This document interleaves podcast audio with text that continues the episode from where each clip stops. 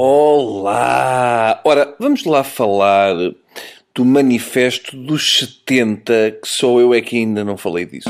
Quando Portugal ainda estava a ressacar com a prosa do Presidente da República no seu Roteiros 8, onde assume que Portugal vai ter austeridade até 2035, altura em que pagará 75% do empréstimo da Troika, eis que surge o Manifesto dos 70 o nome, apesar de soar a mais uma associação de pensionistas ou mais uma festa de tios em Cascais, na realidade é uma alternativa. Francisco Louçã, Carvalho da Silva, João Cravinho, Manuela Ferreira Leite, Freitas do Amaral, Bagão Félix, etc. subscreveram um manifesto a favor da reestruturação da dívida portuguesa. Portanto, o Manifesto dos 70 é assinado por gente da direita à esquerda e o Freitas do Amaral. Um manifesto assinado pela sétima Cavalaria Cavaquista, como que dizendo a Cavaco que não faz sentido fazer um consenso à volta de uma ideia sem senso. Tudo isto é demasiado estranho.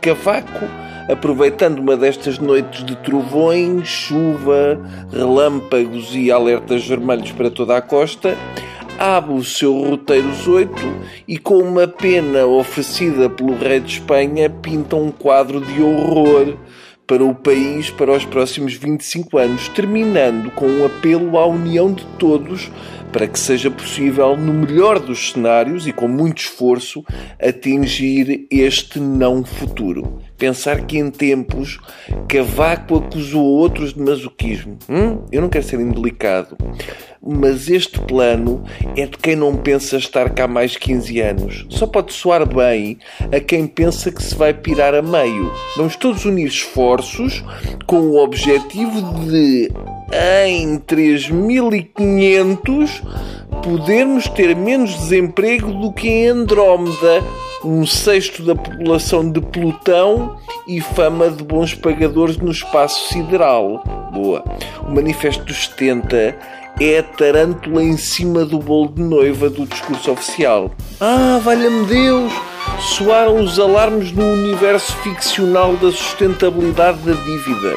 Claro que alguns analistas mais conotados com o pensamento do governo, como o José Gomes Ferreira, Uh, o José Gomes Ferreira, segundo me contaram, é o avatar do Schobel. Hum? Schobel está em Berlim, numa subcave, deitado numa máquina e manobra o José Gomes Ferreira com a parte direita do cérebro. Mas bom, como eu estava a dizer, o Zé Gomes e mais uns quantos vieram alertar para a inconsciência dos que querem uma reestruturação a escassos dois meses de ficar sem a rede de segurança dos fiadores. Parece-me esterismo. Então nós não estivemos a acumular uma almofada financeira para um ano? Pois, então até lá eles esquecem-se. O papão dos mercados já começa a perder o gás, talvez porque já falhámos demasiadas vezes na avaliação psicológica dos mercados.